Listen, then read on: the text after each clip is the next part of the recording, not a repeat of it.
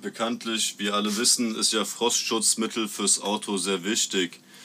Hilft es einem selber auch im Winter, wenn einem kalt ist? Kann man das trinken? So, ist es zu empfehlen, Frostschutzmittel zu trinken? Ist mir tatsächlich direkt in den Sinn gekommen, als äh, Sie, Herr Professor Proletenpoet, das äh, gerade angesprochen haben.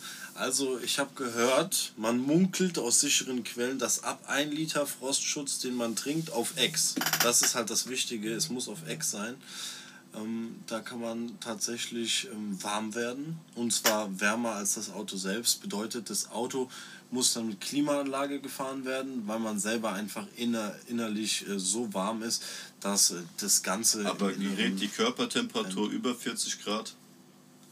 Na, ich Wenn es wärmer wäre, wäre es tödlich. na, ich meine, da ist man trotzdem bei 42, das ist so eine übermenschliche. Oh, das ist- das ist so, gefährlich. Ja, ja, so eine übermenschliche Situation ist das. Achso, man ist dann einfach High One. Mäßig.